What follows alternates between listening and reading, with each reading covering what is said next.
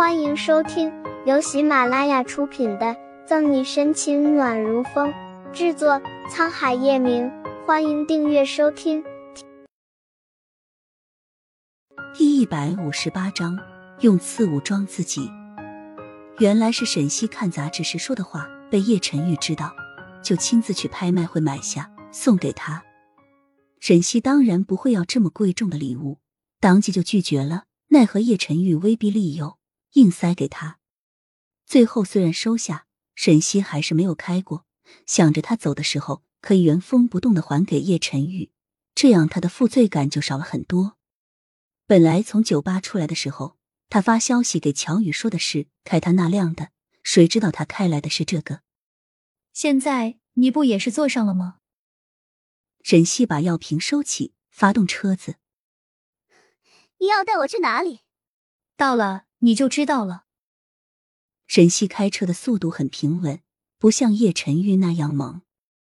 车里也没有开空调，风都是从外面吹进来的，凉凉的。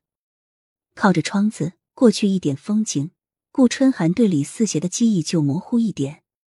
十年的时间过去，顾春寒已经记不清他第一次见李四邪的模样。明明在昨天，所有他都记得一清二楚。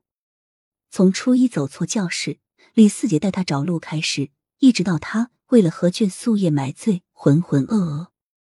到了，沈西把车停下，率先下车，感受来自海风的凉意。顾春寒也闻到了空气中咸湿的味道，下了车。对了，你去把后备箱里的东西拿出来，我去前面等你。脱掉鞋子，沈西就肆意潇洒的往前面跑去，还捡了一个贝壳。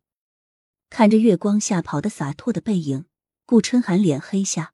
到底谁才是失恋的那个？无奈靠不住沈西，顾春寒只能去打开后备箱。在看见里面的一箱啤酒时，鼻子忍不住泛酸。外婆和表哥不算，沈西是第一个对他这么好的陌生人。抱着啤酒走到沈西身边时，他正往大海里丢着石头。见顾春寒来了，沈西才拍拍手过来。豪气的打开箱子，用开瓶器刷刷打开十瓶酒，拿起一瓶酒丢给愣神的顾春寒。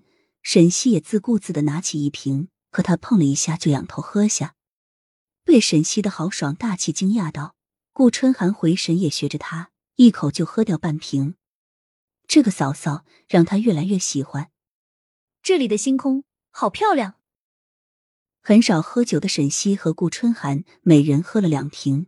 带着微醺的醉意躺在沙滩上，以天为被，以地为席。我第一次来的时候，星星比这个时候的多，月亮比这个时候的大。脑海里浮现出叶晨玉的脸庞，沈西说话的声音也柔软了很多。是和我表哥吧？顾春寒也嗅到了一点点狗粮的味道，不知是喝酒的缘故，还是因为害羞，沈西的脸更红了。曾经我也幻想过，有一天可以和李四姐躺在一起吹风看星星。等了等，十年过去了，也没等到他的一个笑容。顾春寒苦笑，又喝了一口酒。再遇到李四姐时，那时候妈妈去世五年了。沈西没有说话，静静的听着顾春寒说：“我生下来，每个人都觉得是含着金钥匙。顾家虽然不怎么样。”但我背后有一个家大业大、有权有势的叶家，天生就是个小公主，谁都捧着。妈妈、外婆和表哥对我更是宠爱的不行。却不想，所有的美好在我六岁的时候就结束了。妈妈突然生病去世，爸爸和爷爷奶奶也不喜欢我了，堂哥堂姐也排挤欺负我，多次陷害我。为了活下来。我只能用自己的办法伪装自己。从此以后，我就是顾家的魔女。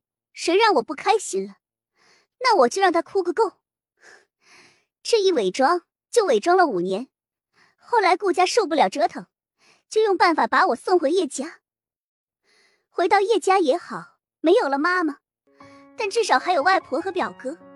沈西唏嘘，不想顾春寒小时候会是这般境遇。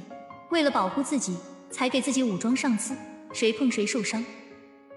只怕叶老太太和叶晨玉都不知道这些，不然顾家早就消失在下城了。本集结束了，不要走开，精彩马上回来。